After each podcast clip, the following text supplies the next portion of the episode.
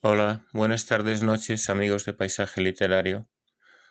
Hoy voy a leeros una nueva poesía del poeta portugués Fernando Pessoa. Pertenece al libro de los heterónimos y concretamente a Alberto Cairo, el guardador de rebaños, en un día excesivamente nítido.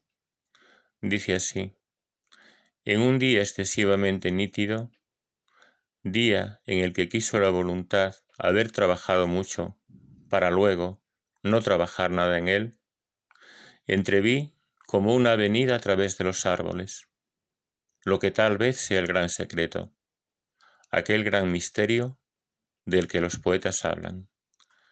Vi que no hay naturaleza, que la naturaleza no existe, que hay montes, valles, planicies, que hay árboles, flores, hierbas, que hay ríos y piedras, pero que no hay un todo al que todo eso pertenezca, que en un conjunto real y verdadera de las cosas es una dolencia de nuestras ideas.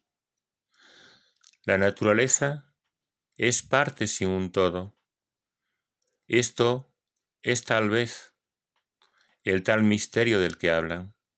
Eso fue lo que sin pensar ni parar acerté que debía ser la verdad, que todos quieren creer y que no creen, y que solo yo, porque no quiero creer, creo.